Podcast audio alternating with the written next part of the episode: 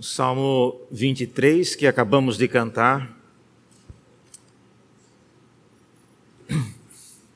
Nós temos já falado no Salmo 23, essa será a segunda mensagem.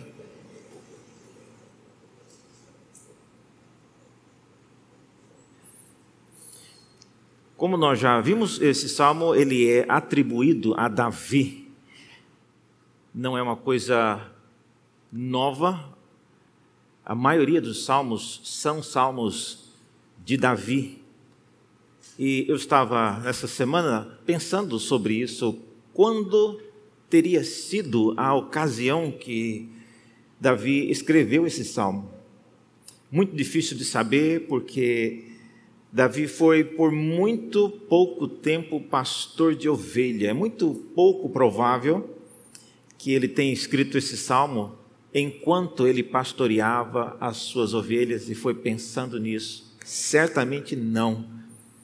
Mas conhecendo a metáfora do pastor e da ovelha, ele é capaz de criar essas imagens, essas comparações que nos fazem pensar em com mais profundidade, não apenas no relacionamento do pastor e da ovelha, mas em coisas mais profundas. E isso é importante nós lembrarmos, irmãos. Salmo 23 não é um salmo que trata somente de pastor e ovelha. Ele trata de outras coisas. E mesmo assim, é uma metáfora. Se você não consegue ir além de ver uma ovelha sendo guiada pelo seu pastor, você está perdendo muito daquilo que o Salmo tem a nos dizer. E hoje vamos lê-lo mais uma vez. Nunca é demais ler a palavra de Deus. Estou lendo na versão atualizada diz assim: O Senhor é o meu pastor e nada me faltará. Ele me faz repousar em pastos verdejantes, leva-me para junto das águas de descanso refrigera-me a alma, guia-me pelas veredas da justiça por amor do seu nome, ainda que eu ande pelo vale da sombra da morte, não temerei mal nenhum, porque tu estás comigo. O teu bordão e o teu cajado me consolam. Preparas-me uma mesa na presença dos meus adversários, unges-me a cabeça com óleo e o meu cálice transborda. Bondade e misericórdia certamente me seguirão todos os dias da minha vida e habitarei na casa do Senhor para todos sempre. Amém. Até aqui a palavra do Senhor. Vamos orar mais uma vez?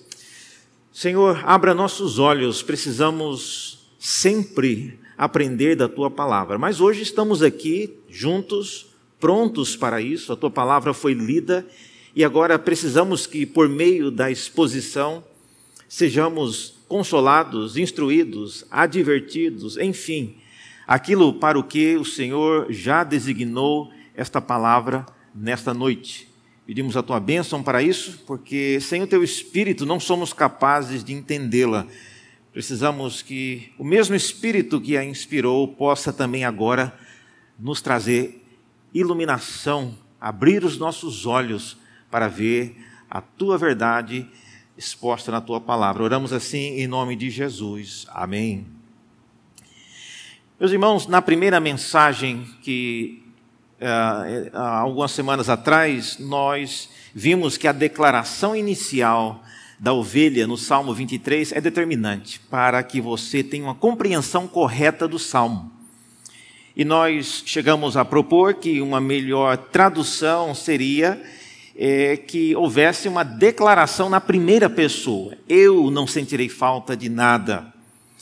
E isso é um alívio, eu, eu creio, para muitas pessoas que leem o Salmo 23 e experimentam mensalmente a falta de muitas coisas. Homens e mulheres de Deus, tementes a Deus, mas que, por razões diversas, passam por necessidade necessidade de, do básico, salário, comida, abrigo e saúde. Talvez não aconteça com você, mas não se iluda. Há muitas pessoas, e digo pessoas tementes a Deus, que não conseguem chegar no final do mês com o salário que recebem dignamente. E quando isso, acontece, duas alternativas lhes vêm à mente. Primeira é de que talvez eles não estão sendo ovelhas do Senhor. Se fosse, não estaria faltando, porque o salmo disse que nada faltaria. Ou a outra opção seria se o Senhor não está cumprindo as suas responsabilidades como pastor. Só que parece duas coisas difíceis de serem conciliadas. Quando nós então traduzimos o Salmo 23, a declaração inicial, com essa confissão de que se o Senhor ele é o meu pastor, eu não sentirei falta de nada, é, essa essa divisão, essas alternativas, elas desaparecem, porque na verdade não são reais. Nós criamos uma imagem de um pastor e é muito comum você ver é, em carros, adesivos, em vários lugares, o Salmo 23 colocado. E se você perguntar para uma pessoa que colocou no seu consultório, no seu carro, ou eu já vi até gente com tatuagens sobre é, escrito o Salmo 23, e sem dúvida, se você perguntar, a ênfase é exatamente essa: nada irá me faltar. E nós vimos que na, na semana passada, essa, essa declaração que o salmista faz, de em vez de nada me faltará, de que eu não sentirei falta de nada, é algo bem diferente. E nós terminamos a última mensagem com a pergunta: como é que o salmista conseguiu chegar nesse estilo de vida que a gente chamou o estilo não sentirei falta de nada. Não é uma coisa simples, não acontece. Você não dorme uma pessoa, nada me faltará, e acorda uma pessoa, eu não sentirei falta de nada. Então, o que, que aconteceu? E eu prometi que eu falaria de hoje em diante, não é só hoje, não. Mas nós vamos tratar disso então. Como é que nós podemos nos tornar homens e mulheres de Deus que consigam, com honestidade e com sinceridade, fazer essa declaração de que o Senhor é, é, o nosso pastor e por esta razão ele altera, ele mexe naquilo que eu quero, naquilo que eu desejo. Esse é o grande desafio do salmo. Então, semana passada nós estamos lidando com confissões. A primeira confissão foi de que o pastoreio do meu Senhor me ajudou a encontrar um ponto de contentamento. Essa foi a primeira confissão. De modo misterioso, nós falamos, ah, o pastoreio do Senhor de Davi acabou afetando as coisas que ele quer, as coisas que ele busca, as coisas que ele luta para conseguir. Hoje nós vamos na segunda confissão, começando no versículo 2, e a segunda confissão que eu queria levantar aqui é de que o pastoreio do meu Senhor me arrancou de um, de um ciclo vicioso de intrigas e ansiedades. Pastoreio do meu Senhor me arrancou de um ciclo vicioso de intrigas e ansiedades. Onde foi que o Senhor achou isso no Salmo, reverendo?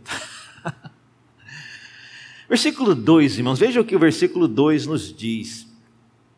Diz assim: ah, Ele me faz repousar em pastos verdejantes. E como é que isso tem a ver? O que é que isso tem a ver com ciclos de intrigas e ansiedades? É, então é isso que a gente vai ver agora. Talvez uma das coisas é, mais importantes que nós precisamos entender com respeito a ovelhas, e eu posso estar errado, mas eu acho que aqui ninguém aqui tem experiência de cuidar de ovelha. Ah, então, a lida diária de um rebanho é algo alheio às nossas experiências, à nossa lida diária.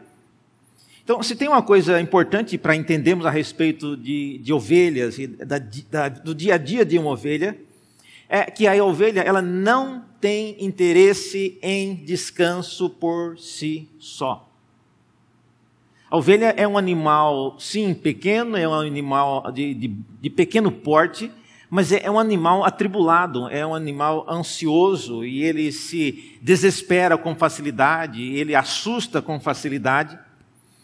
Mas lembrando, o, o salmo não está focado tão detalhadamente na ovelha em si. Eu lembro ter lido um livro sobre o Salmo 23, é um livro muito antigo, é muito bom na, na ocasião, publicado pela editora Betânia, não existe mais essa editora, mas o livro se chamava Nada Me Faltará. E quem escreveu o livro era alguém que tinha cuidado de ovelhas, literalmente, na região da Palestina. E ele então usava o conhecimento que ele tinha acumulado para tirar conclusões sobre o Salmo 23. O problema é que o Salmo 23 não fala só de ovelhas o tempo todo. Ele vai para o banquete, ele depois vai para a casa do Senhor. E, e a pessoa, então, ela força a metáfora para continuar tratando de ovelhas. E, e aí é o problema.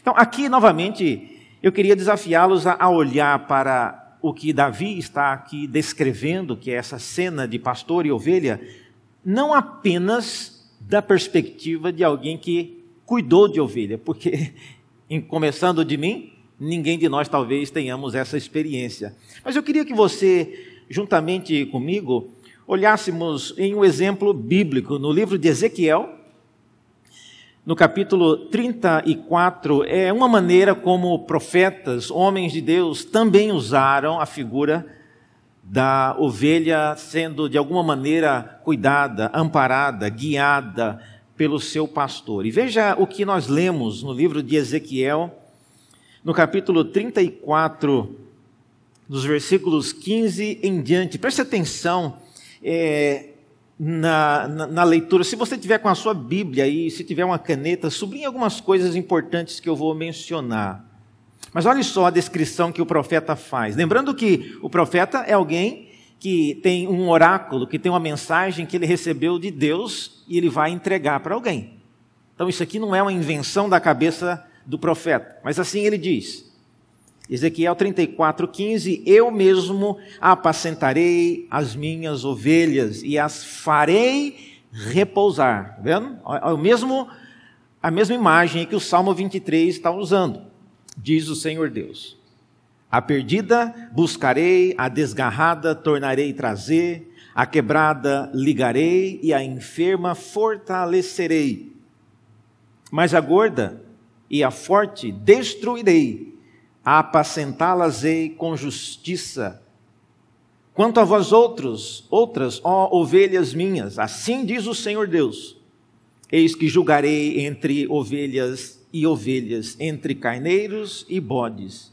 Acaso não vos basta a boa pastagem, a vez de pisar aos pés o resto do vosso pasto?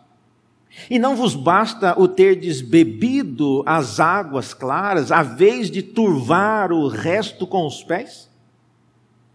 Quanto às minhas ovelhas, elas pastam o que haveis pisado com os pés, e bebem o que haveis turvado com os pés. Por isso, assim diz o Senhor, Senhor Deus: Eis que eu mesmo julgarei entre ovelhas gordas e ovelhas magras, visto que com o lado e com o ombro dais empurrões e com os chifres impelis as fracas, até as espalhardes fora. Eu livrarei as minhas ovelhas para que já não sirvam de rapina, e julgarei entre ovelhas e ovelhas, e suscitarei para elas um só pastor, e ele as apacentará. O meu servo, Davi, é que as apacentará. Ele lhes servirá de pastor, eu, o Senhor, lhe serei por Deus, e o meu servo Davi será príncipe no meio delas, eu, o Senhor o disse. Muito interessante essa passagem, porque, embora esteja muitos é, séculos depois de Davi, Deus ainda usa a imagem de Davi como sendo um pastor. Obviamente, ele está falando aqui de algo mais adiante. Algumas lições que nós aprendemos com essa passagem aqui. Primeira delas, visivelmente, Ezequiel está mostrando que há dois tipos de ovelhas. E é, é descrita no texto como umas que são magras e outras que são gordas. As ovelhas magras são também chamadas de fracas. Segunda coisa que a gente aprende, é uma coisa quase que óbvia, há uma rotina de intrigas e agressões entre as ovelhas. Então, vocês estão vendo de onde eu estou tirando a ideia de que quando o Senhor ele é o nosso pastor, ele, ele interrompe este ciclo de agressões e de intrigas? Porque a dinâmica da vida da ovelha é isso aqui, irmãos, e não é às vezes aquela imagem é, fantasiosa que a gente cria de um animalzinho é ali calmo, limpo, brincando com as crianças. Isso não é o correto, não é a maneira como a ovelha vive. Então a gente vê isso. Há uma rotina de intrigas e agressões na descrição que nós lemos. E essa, essas intrigas, elas acontecem em três áreas. Primeiro, tem a ver com as pastagens. Vocês viram aí? As ovelhas que são gordas, elas comem, mas ela pisa o pasto de quem vai comer depois. Por que, que ela faz isso? Não tem razão.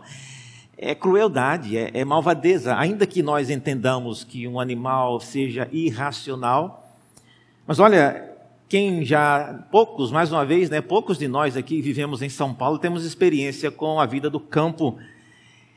Quem já teve experiência de vida do campo, eu pode dizer, eu já tive, tem animal que é teimoso, teimoso. E tem hora da vontade de você pegar uma relha e, e dar no, no, no animal, porque é teimoso e não tem razão de ser. Às vezes você está puxando o animal para vir comer e ele não quer vir aqui por razões que a gente desconhece. Mas no caso aqui, o Salmo diz, ele destaca exatamente isso, né, que o Senhor, ao contrário do que as ovelhas fazem uma às outras, o Senhor, ele é, diz o Salmo 20, 23, ele me faz repousar em pastos verdejantes. Está vendo aí a diferença entre o que a descrição de Ezequiel faz e o que o Salmo 23 está dizendo? Então, quando você lê o Salmo 23, face àquilo que Ezequiel diz, você percebe que, na verdade, esse pastor que Davi tem em mente é realmente é, o oposto daquilo que Ezequiel descreve. Segundo ponto de intrigas e contendas aí entre as ovelhas tem a ver com as águas. É dito que as ovelhas gordas pisam as águas depois que elas bebem e as ovelhas magras vêm atrás, têm que tomar água barrenta. Mais uma vez, por que elas fazem isso? Não tem razão. Não tem razão, mas elas fazem. E novamente, quando você compara com o Salmo 23, olha a diferença. O Salmo 23 diz que o pastor de Davi, o, que é o Senhor, o leva para junto das águas de descanso. Olha, olha que, que diferença. Outro item, além da pastagem e das águas, tem a ver com o caminho. As ovelhas gordas, vocês viram na descrição de Ezequiel? Elas empurram as ovelhas magras para fora do caminho. E, e, o motivo, então, da, da, da, descrição é exatamente esse: mostrar que com o, o, o ombro e com o chifre, as ovelhas que são mais fortes, elas empurram do, do, do, aprisco, as ovelhas que talvez não sejam tão hábeis para conseguir se manter juntas. Já no Salmo 23, o autor descreve que ele não está sendo colocado de lado, mas pelo contrário, ele está sendo recebido num banquete, ele está sendo recebido com honra. Então veja, a ação do pastor descrita como fazer repousar no Salmo 23, meus irmãos, não é simplesmente deitar a ovelha no colo, fazendo um cafuné para que ela durma. Isso não é verdade, isso não é a realidade. Primeiro que você não consegue fazer uma ovelha ficar deitada no colo, como você faria com um gato ou com um cachorrinho de pequeno porte. Ovelha não gosta de ficar nessa posição. É, então, a, a, realidade que nós vemos aqui é que é, essa ovelha, ela tem que ser tirada. Então, fazer repousar significa tirar a ovelha desse ciclo vicioso de empurrar umas às outras com o ombro, de colocar para longe a fraca. Eu não sei quantos já pensaram nisso, mas esta, por exemplo, é a razão por que Jesus conta aquela parábola da ovelha perdida. 99 ficaram no aprisco e ele saiu em busca de uma. E às vezes a gente pensa, por que, que deixa 99 sozinhas e vai buscar uma que se perdeu? Que pô, se perdeu, né? Paciência.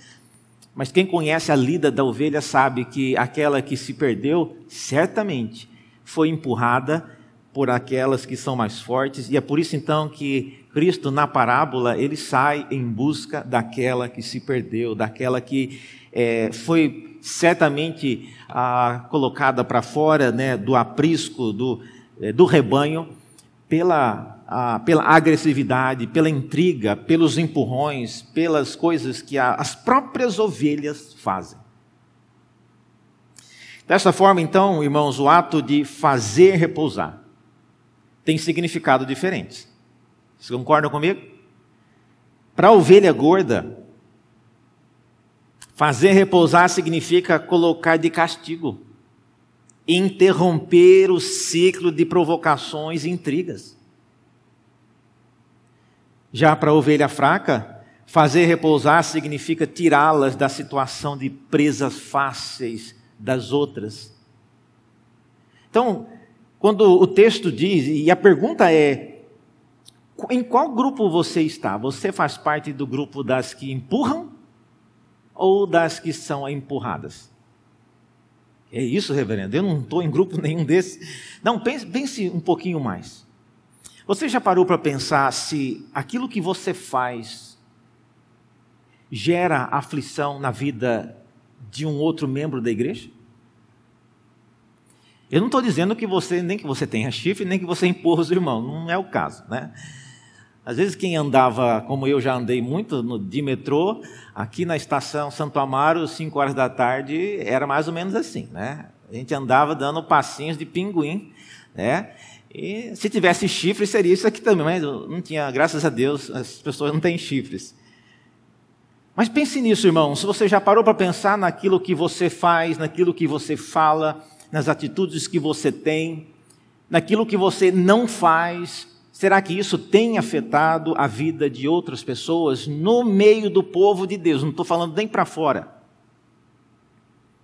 Nós que vivemos no meio, no rebanho, no aprisco que é cuidado pelo nosso Senhor, precisamos nos lembrar disso. O seu estilo de vida pode estar causando estresse e aflição na vida de outros.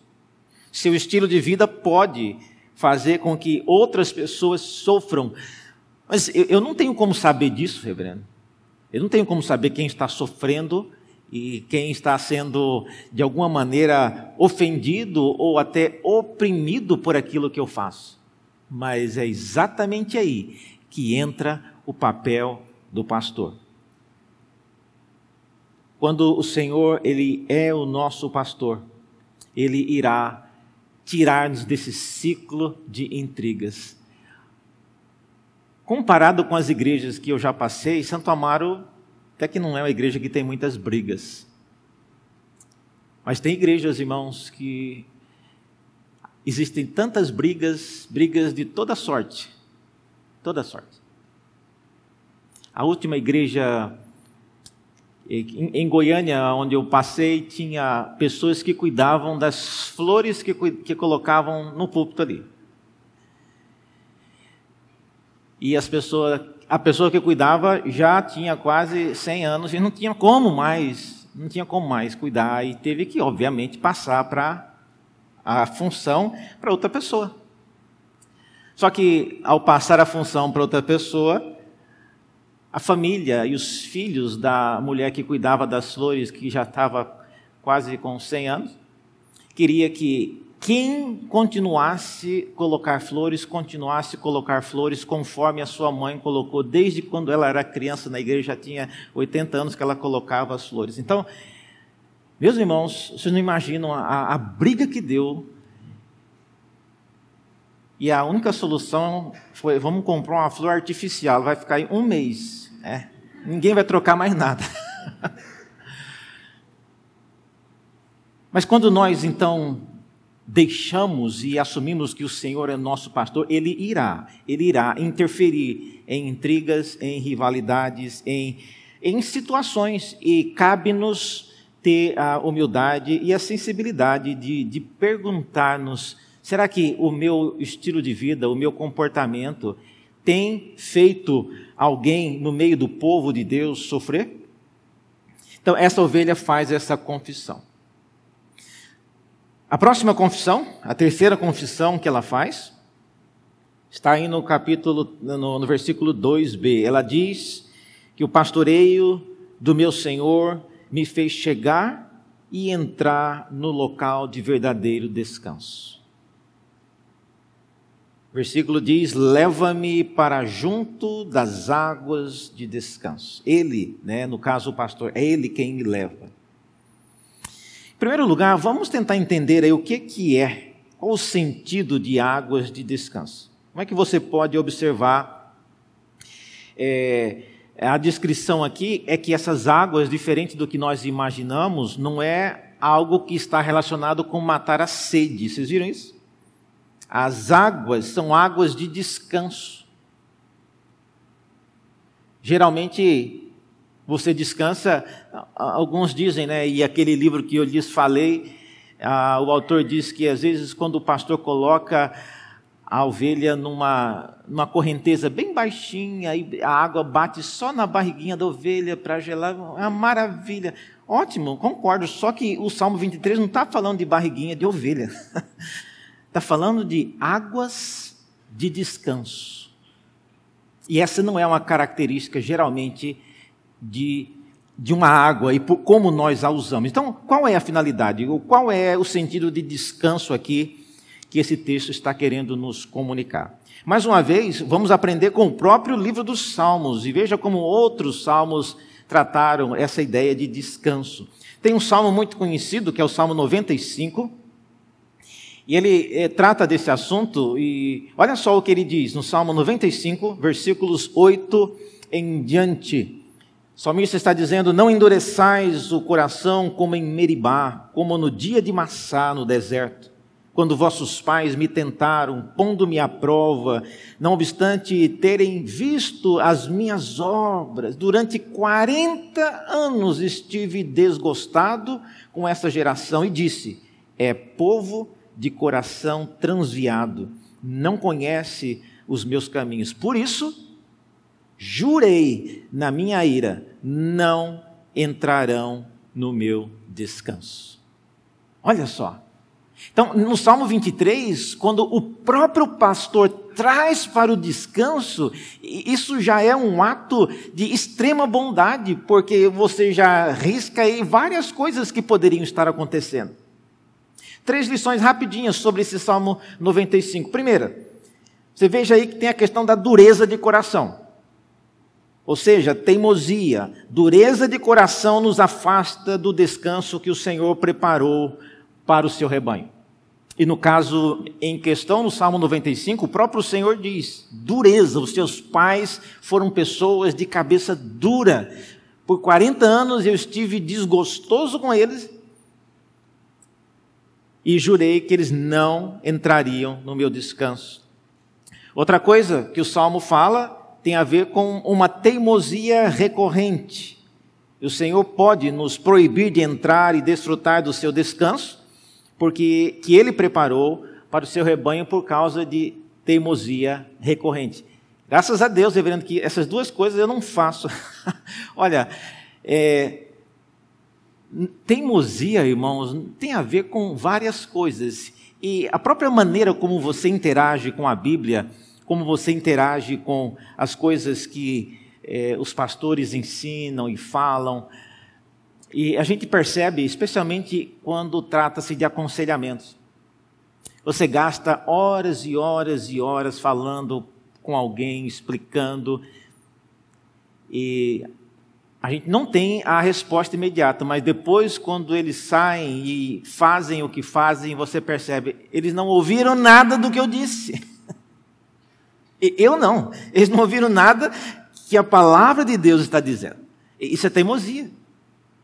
Isso é, é uma maneira de você se manter teimoso em relação àquilo que o Senhor diz. Outra coisa que o Salmo 95 diz tem a ver com a ira do Senhor. Eu, eu acho interessante que o Salmo diz que ele ficou irado com aquela geração e ficou irado por causa de duas coisas.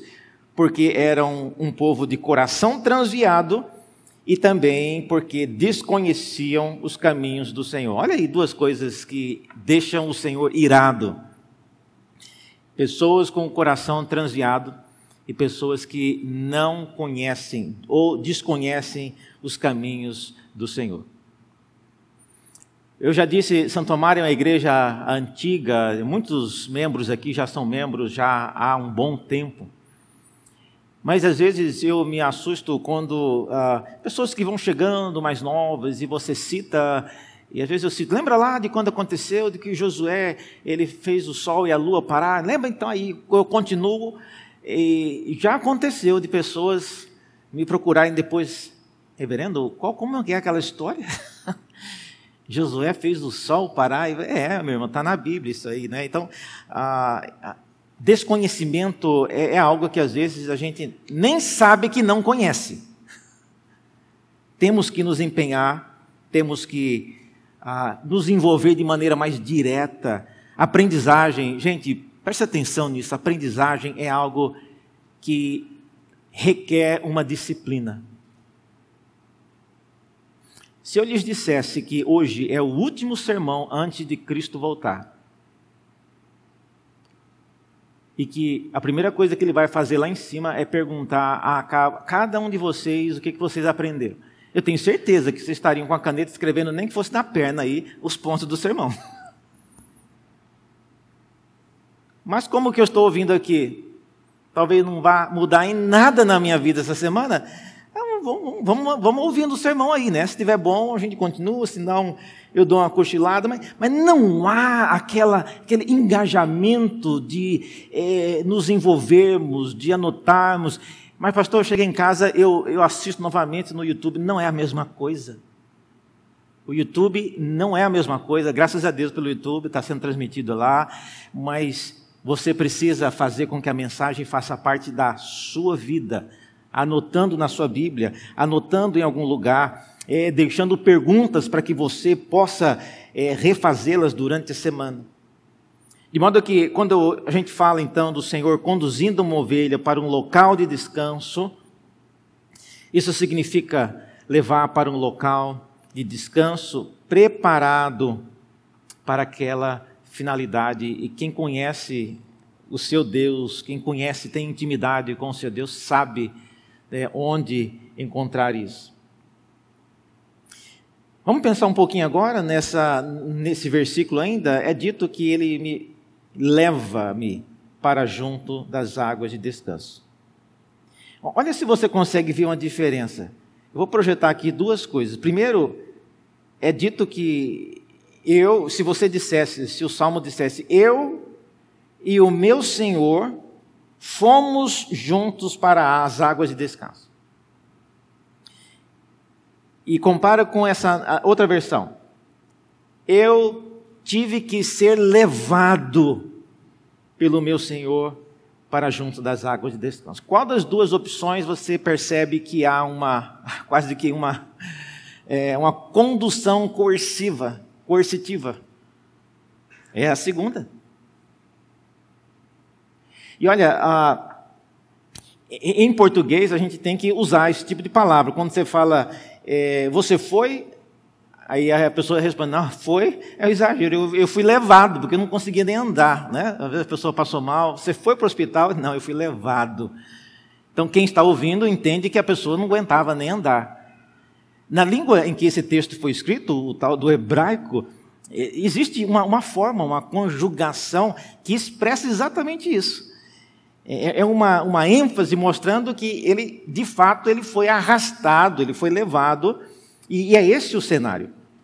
Quando nós lemos que o Senhor nos faz descansar, ele nos leva para junto, é porque, como eu disse, não é natural que a ovelha queira fazer isso ou vá de maneira voluntária. Então, quando nós lemos o Salmo 23, pensando na figura de um pastor e de suas ovelhas, precisamos, irmãos, nos lembrar que há um limite para as comparações e, e, e o que o salmista faz aqui é algo é, bem pontual. E eu queria que você notasse isso. Ele me faz repousar. Quem tem crianças pequenas em casa Sabe que uma criança de mais ou menos 5 anos, 6 anos, no domingo à tarde, fazer uma criança dessa dormir é difícil. É difícil. Agora, eu, por exemplo, gosto demais, não, às vezes não posso chegar em casa, almoçar, tomar um banho, eu dou uma dormida, eu eu durmo igual como você desliga, um, virou o botão, eu estou dormindo. Graças a Deus, né? Tem gente que não consegue dormir com facilidade. Eu durmo bem. Mas é, quando você tem criança pequena, crianças não dormem assim. E aí acontece o, o que o Salmo está dizendo: você tem que fazê-los dormir. E olha, fazer uma criança dormir não é fácil. Não é fácil. Eu já tive criança pequena, e às vezes você tinha que deitar junto na cama para dormir junto. Aqui o problema é, e agora para levantar da cama sem acordar a criança?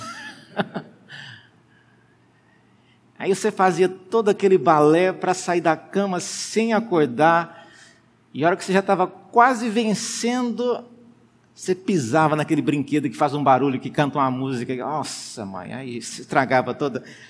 Mas o, o salmo aqui, irmãos, está enfatizando então isso. O Senhor, Ele nos faz, não é, não é que Ele nos deixa repousar, Ele nos faz porque muitos cristãos não sabem descansar. E às vezes até não querem. Então é preciso que nós aprendamos a descansar.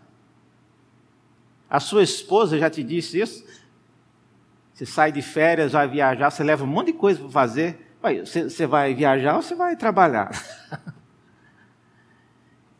Você tem que aprender a descansar de alguma maneira desligar-se daquilo que você faz rotineiramente? Então, o, o, Salmo, então, quando diz, e sublinhe isso na sua Bíblia, ele me faz, ele me faz. Ah, não é que ele me deixa, ele me faz. E outra palavrinha, ele me leva, ele me leva. Não é ele me solta para eu ir, não, ele me leva. Isso é bem diferente. Quarta confissão, o pastoreio do meu Senhor colocou a minha alma de volta nos trilhos. Reverendo, essa está difícil, hein? O que isso tem a ver com o versículo 3? Né? Vamos lá, irmãos. Ah, é, é, o versículo 3 inicia dizendo: Refrigera-me a alma. Vocês sabem que essa característica de refrigerar a alma refrigerar alguma coisa não é algo que combina com a alma. Eu já falei sobre isso. Como é que você refrigera a alma? Eu falei quando você toma um milkshake muito rápido, né? Às vezes a, a, congela a cabeça, dói o cérebro, né? Mas isso não tem nada a ver com a alma. Isso tem a ver com a sua gula, né? Você não, não toma devagar e aí gela demais a, o céu da boca, o cérebro. Mas o que, é que significaria refrigerar a alma que, que o salmista está dizendo aqui? Será que refrigério é, é, de alguma maneira, dar um descanso? Não, se fosse isso, teria dito dar um descanso. Por que, que foi usada a palavra refrigerar? Hoje, quando a gente fala em refrigério, a gente está pensando no ar-condicionado, está pensando em alguma coisa gelada, mas associar esses dois conceitos, alma e coisa gelada, ou refrigério, não faz sentido. Então, como é que a gente descobre Bom, você descobre vendo como é que outros autores na Bíblia usaram essa palavra, é uma maneira. Infelizmente, você teria que saber aí como é que essa palavra acontece no hebraico. Mas enfim, estou aqui, aqui para ajudar vocês. Então, olha só uma ocasião quando essa palavra refrigério, pasmem, ela acontece. Em Malaquias, capítulo 3, versículo 24, é dito que ele converterá o coração dos pais aos filhos. A palavra converterá é a palavra que no Salmo 23 foi traduzida por refrigério. Nossa, reverendo, é. Então, olha, refrigério, aí você começa a entender que o refrigério que o Salmo está dizendo talvez seja algo no sentido de dar um alento para a alma e, e, ela meio que, que volta novamente, ela se refaz. Outro caso, Gênesis capítulo 48, versículo 21 é situação quando Jacó estava para morrer e ele dá essa seguinte instrução. Depois disse Israel, né, que é Jacó, a José: Eis que eu morro mas Deus será convosco e vos fará voltar à terra de vossos pais. Esse fará voltar também é a tradução da palavra refrigera. Bem diferente. Jeremias, no capítulo 23, agora, relacionado com ovelhas mesmo. É, essa expressão é usada novamente. E aí a gente entende por que, que eu estou dizendo que nessa quarta confissão ele diz que o pastoreio do meu Senhor colocou-me de volta nos trilhos. Jeremias 23, o Senhor dizendo por meio do profeta Jeremias, ele diz assim: Ai dos pastores que destroem e dispersam as ovelhas do meu, do meu pasto, diz o Senhor. Portanto, assim diz o Senhor, o Deus de Israel, contra os pastores que apacentam o meu povo. Vós dispersastes as minhas ovelhas e as afugentastes, e delas não cuidastes, mas eu cuidarei em vos castigar a maldade das vossas ações, diz o Senhor Deus. Eu mesmo recolherei o restante das minhas ovelhas e de todas as terras para onde estiver afugentado, eu as farei voltar. Aí é a palavrinha que no Salmo 23 foi traduzida como refrigerar. Eu as farei voltar aos seus apriscos, que serão fecundas e multiplicarão. Levantarei sobre elas pastores que as apacentam, e elas jamais temerão, nem se espantarão, nem uma delas faltará, diz o Senhor. Então, esse é o sentido. Então, refrigerar a alma na linguagem do Salmo. Hoje nós estamos lendo esse texto em português, mas quando ele foi escrito na língua hebraica, quem lia conseguia ver isso. Refrigerar significa trazer de volta para uh, uma nova direção, como nós vimos nos exemplos aqui. E talvez quando João Ferreira da Almeida traduziu esse texto, talvez é, refrigerar a alma seria algo relacionado a quando você é, quase que faz aquela aquele ressuscitamento de uma pessoa, né? Coloca aquelas aquelas ah, os instrumentos assim, dá um choque, a pessoa volta. Ah, mas não necessariamente você congelar alguém. Irmãos, quando Deus é o nosso pastor, quando o Senhor ele é o nosso pastor, você certamente será confrontado com situações assim. Ele irá colocar a nossa vida de volta nos trilhos e colocar-nos novamente onde Ele quer que nós estejamos. Conclusão. Nas confissões de hoje, então, nós aprendemos que ter o Senhor como o meu pastor implica sermos afastados de um conflito e uma intriga, e se depender de nós, uma intriga que nós gostaríamos de ter concluído. Esse é o problema de afastar de intriga. Você já teve a experiência de afastar duas pessoas brigando? Enquanto elas conseguem se engafinhar e bater, elas estão dando as últimas tentativas de tapas e duas pessoas afastam. E quando tem pessoas que se envolvem em intrigas na igreja e no meio do povo de Deus, a razão por que elas não gostam de ser interrompidas é que, e alguém já me disse isso com todas as palavras, não, reverendo, eu tenho que fazer isso porque aquela pessoa precisa aprender a lição. Enquanto eu não devolver aquilo que ela me fez, eu não, eu não vou sossegar. Eu preciso que ela entenda a gravidade daquilo que ela fez. Eu tenho que fazer alguma coisa. Só que aí a outra pessoa vai falar a mesma coisa. E o ciclo nunca acaba. Para muitos crentes, então, interromper o ciclo de intrigas significa privá-los do direito de revidar o mal que outros lhe fazem. Ou interromper o ciclo de intrigas pode significar mudar meus hábitos quando eles causam sofrimento em outras ovelhas. Ter o Senhor como o seu pastor significa também ser arrastado quase que à força para o local de onde você nunca deveria ter saído. Pense comigo, irmãos, nessa pergunta. Você realmente gostaria que o Senhor fosse o seu pastor? muito bonito de ler. O pastor no Salmo 23 não é, gravem isso. Pastor no Salmo 23 não é alguém que segue o seu rebanho, mas aquele que conduz e, se necessário, à força. Você quer esse tipo de pastor? Davi está dizendo que quer.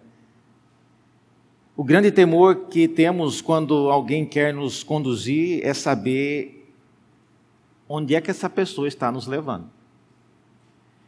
E é isso que eu queria falar com vocês na próxima mensagem. Onde é que esse salmista acha que ele está indo? Ou esse senhor dele está o levando? Que Deus nos desafie a sermos homens e mulheres de Deus que corram esse risco digno que é de deixar o Senhor nos guiar, nos pastorear.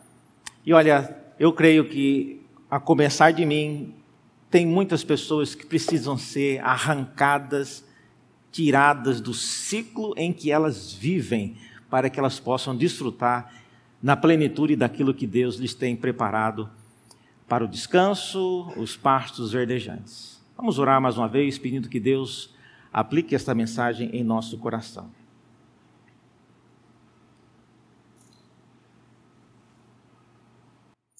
Senhor, obrigado pela tua palavra que nos instrui. Sabemos que o mesmo Senhor que era o Senhor de Davi é o Senhor que nós adoramos hoje e sim, ó Deus, nós queremos que Ele seja, continue sendo o nosso pastor. Arranque-nos, ó Deus, da, dos nossos ciclos intermináveis de intrigas, de teimosia, de rebelião, ainda que velada, contra a tua palavra, contra o que o Senhor quer fazer em nossa vida e no nosso meio. Ajuda-nos, a Deus, nos libertar de pecados, de vícios que nos mantêm cada dia mais medíocres em relação ao conhecimento e à comunhão contigo. Queremos, ó Deus, ter uma vida plena, queremos que o Senhor nos leve para vales, para os, os pastos verdejantes e possamos desfrutar do descanso que o Senhor tem prazer em nos dar. Faz isso, a Deus. Muitos aqui já aguardam há muito tempo isso. Ajuda-nos a caminhar ao teu lado, enquanto aguardamos que o Senhor nos abençoe desta forma. Oramos assim em nome de Jesus. Amém.